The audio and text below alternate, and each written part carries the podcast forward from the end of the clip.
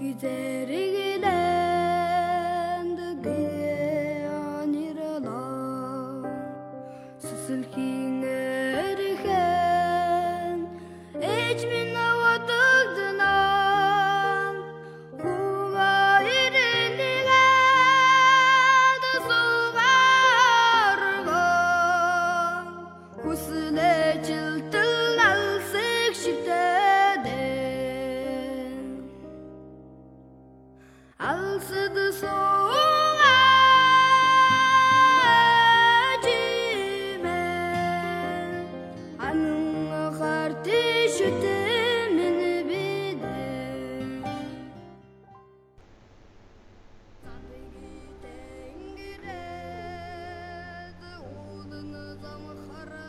Hello，大家好，我是小年糕。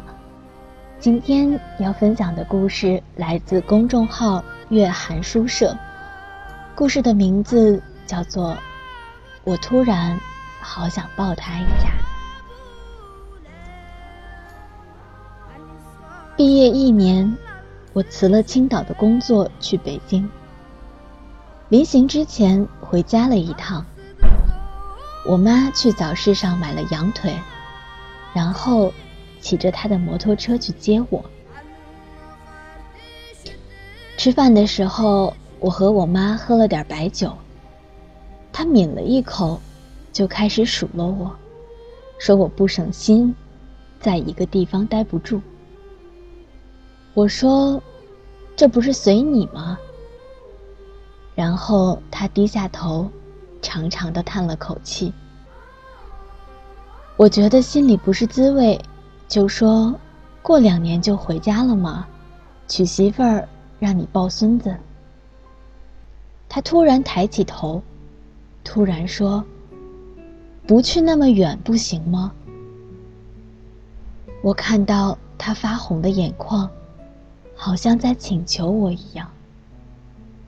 我不知道该继续说什么，盯着一块儿。躺在香菜里的羊腿肉慌了神。长这么大，这是我第一次看见我妈跟我示弱。她是个要强的女人，受过很严重的伤。六岁那年，我爸骑着摩托车载着她，在下班的路上被车撞了。我妈一边脸擦在地上。差点毁了容，而我爸被甩了出去，撞在路边的石头上，没有救过来。我妈把我爸的骨灰盒子放在桌子上，我问他：“爸呢？”他指了指那个盒子说：“在这里边呢。”我又问：“爸怎么变得那么小？”他就没再说了。过来抱着我，摸着我的头，告诉我：“不要怕。”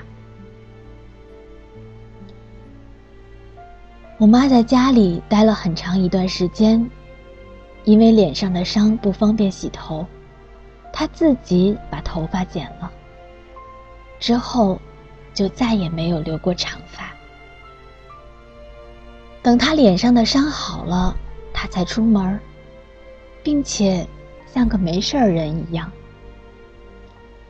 唯一不一样的是，以前围着我和我爸转，现在只围着我转了。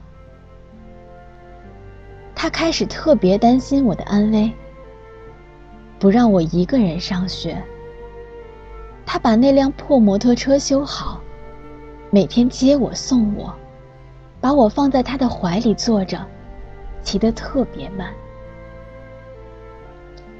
那个时候，他脸上还有明显的伤痕，并且开始蜕皮，看起来有点可怕。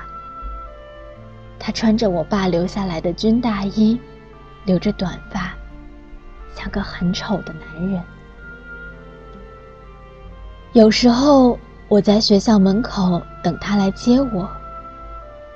我看见他骑着那辆摩托车缓缓朝我过来，就好像看到了我爸。有的同学会取笑我，说我没了爸，妈也疯了。可我觉得他们是傻逼，就捡了石头往他们身上砸。他们就几个人一起来推我，把我推到地上，按住我，不让我起来。等我妈来了，他们就跑了。我妈就骂他们，骂他们的爹娘，骑着摩托车追他们，一直追到他们家里去，跟他们的爹娘理论，说急了就动起手来。我妈为此。跟不少人打过架，她打起架来不要命，随便抓起什么就往人身上砸。他的意思很明显，谁也不能欺负我。果然，后来那些死孩子再也不敢取笑我。好了之后，我妈没有去找工作，骑着那辆摩托车。去当了个开摩的的。他送我上学之后，就去公园门口等活。那儿有一群开摩的的，都是一群四十岁左右的老爷们儿，只有我妈一个女人。公园门口有个小卖部，他每天早上做了饭带着，中午到小卖部热一热，就蹲在路边吃。有时候包饺子，他会包很多很多，然后带过去给那些师傅们吃。他跟他们一样，抽烟、喝酒、打扑克，和他们的关系很好，就像兄弟一样。等我放学的时候，他又到我们学校门口接我。他挣了钱，就带我到城里的大河饭店吃烤鸭。我长高了，不能坐在他的怀里了，就跑到他的后面。他总是紧紧的抱着我。他教我大口吃肉，让我学着喝一点白酒。我们俩吃的满嘴油。回去的时候，他会给我买一瓶橘子汽水儿。我坐在他的背后，风呼啸的过去。有时候。觉得特别高兴，就张开双手胡乱的挥。他一开始总是骂我，但后来也不管了，并且他也学着越骑越快了。等我再长大一些，我开始明白一些事情，比如，爸是怎么钻进盒子里的，而妈。又是怎么从盒子里走出来？他带着我一个人生活，真的很不容易。可能你稍微向别人示弱，就会有人愿意配合着欺负你；可能你稍微向生活低头，那么生活也会很乐意将你打趴。我妈不想那样。可能，全是因为我。总之，我爸进了小盒子以后，他就变成了一个很强大的女人，比男人还要强大。有一次，有一个喝醉酒的男人坐在他身后，手胡乱的往他身上摸，他也没说什么，拐了个弯儿回到公园门口。师傅们围着那个男的踹了好几分钟，然后让他掏了一千块钱滚蛋。然后我妈就拿着那一千块钱请师傅们喝酒吃肉。还有一次，我跟学校里的人打架，鼻子被人打了，他看到了就说我不省心，我就笑笑说：“这不是跟……”第二天，他带了十几辆摩托车在我的学校门口等着。跟我打架的那些小子直接吓哭了，跟我一个劲儿的点头道歉。他换了一辆新的摩托车，但是，他却变老了，皮肤变得很糙，因为长久的风吹日晒变得发红。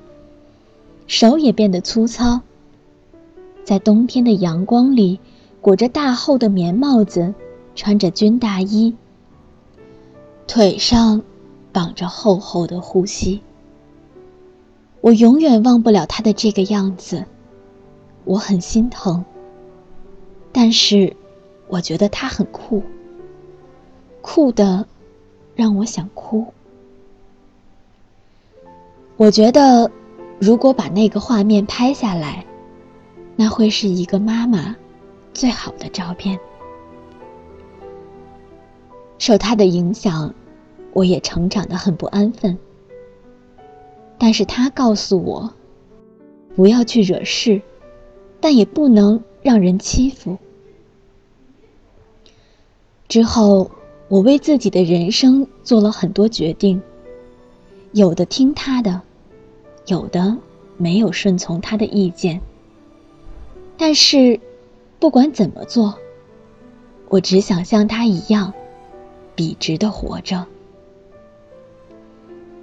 如今我已经到了结婚的年纪，他也日渐衰老，他已经不再开摩的了，盘下了公园门口的小卖部。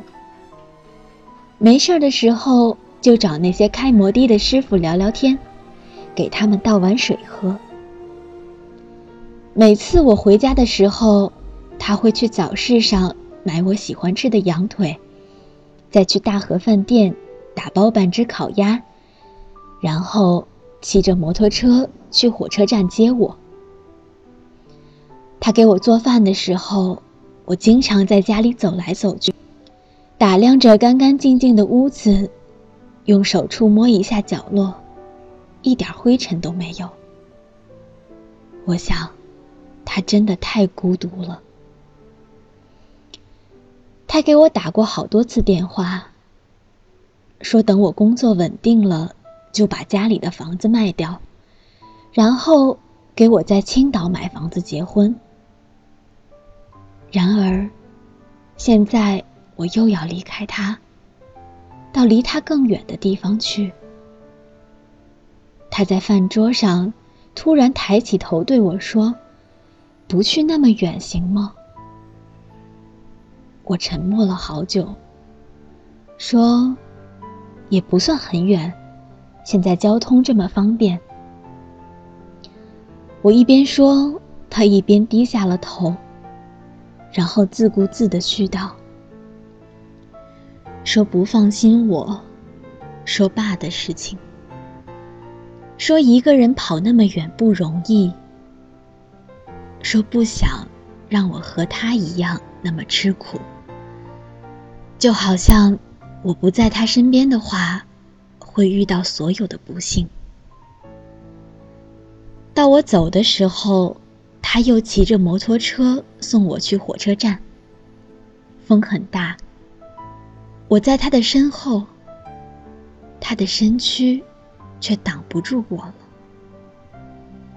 他好像又想起了什么，突然说：“在外面一定要按时吃饭。”我说：“妈，我知道了。”然后靠在他的肩膀，他竟然开始抽泣起来。我记不清。已经多少年没有见过他哭了。等我上车的时候，他抓着我的手，他的手还是糙的，头发还是短的，脸还……他应该永远都是这个样子了。再变化的话，只会越来越老。我突然想抱他一下，我走过去，用双手抱住了他，然后把手放在了他的头上，就像六岁那年他把我拥在怀里一样。我对他说：“不要怕。”文章的作者是张木木木。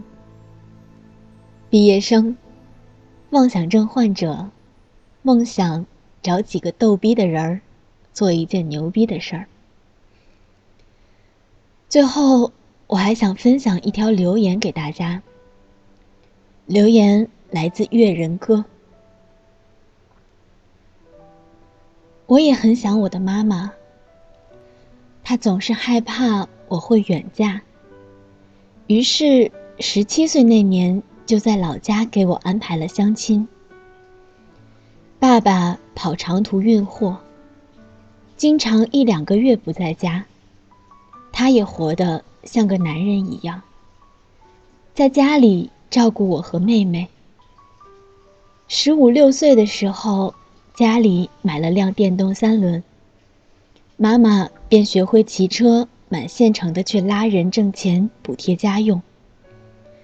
偶尔也会送我去上学，而我总是不喜欢他骑着三轮车出现在学校门口等我。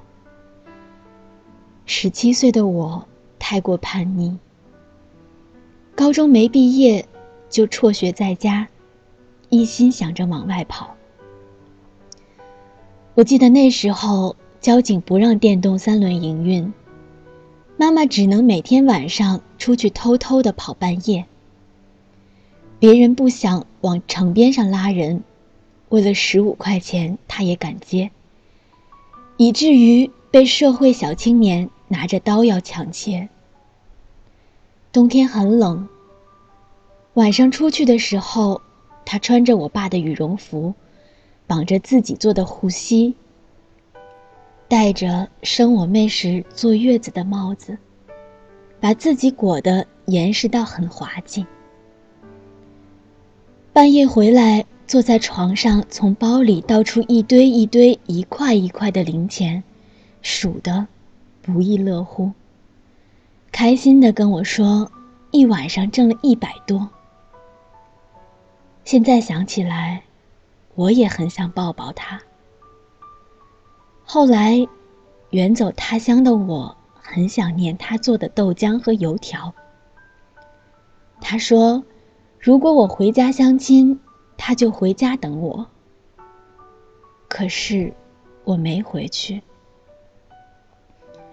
他跟我爸一起出车跑长途，便再也没有回来。我连夜开车，哭着去接他。不到五百里路，一路堵车，单边放行避让军车。我在雨里哭着跑去指挥堵车的车辆，挨个去敲车窗，求司机让我们的车先过去。我跪在漫天黄沙的三幺八国道上，求避让的一百多辆军车队伍让我去见见我妈妈。她等得太久了，我走了十二个小时，才看见躺在泥泞里的她。爸爸说：“我不到，谁都不能动。”那年我十八岁，我最后一次抱他，是抱着那个盒子，带他回家。好啦，今天的故事讲完了。最后，小年糕也想说，我终于从那么远的北方来到了我一直向往的南方。可是，我也好想我的妈妈呀。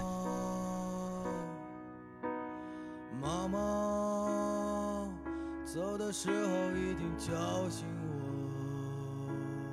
我妈妈，如果你不想看到你的孩子在清晨难过，我不想在没有叶子的冬天沉默。这个世界上也没有一辆能带我远离悲伤的车。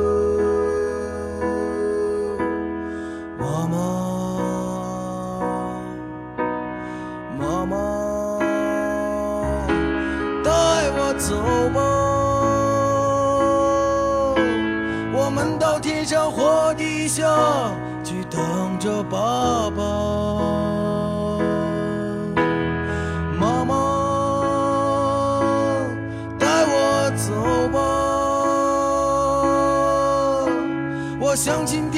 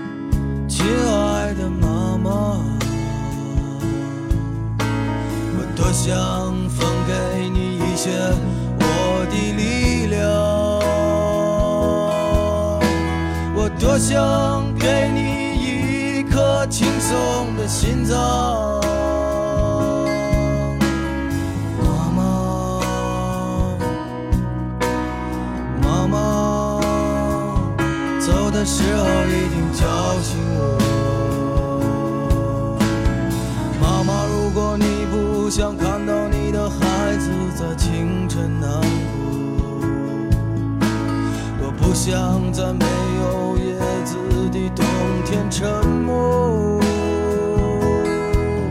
这个世界上也没有一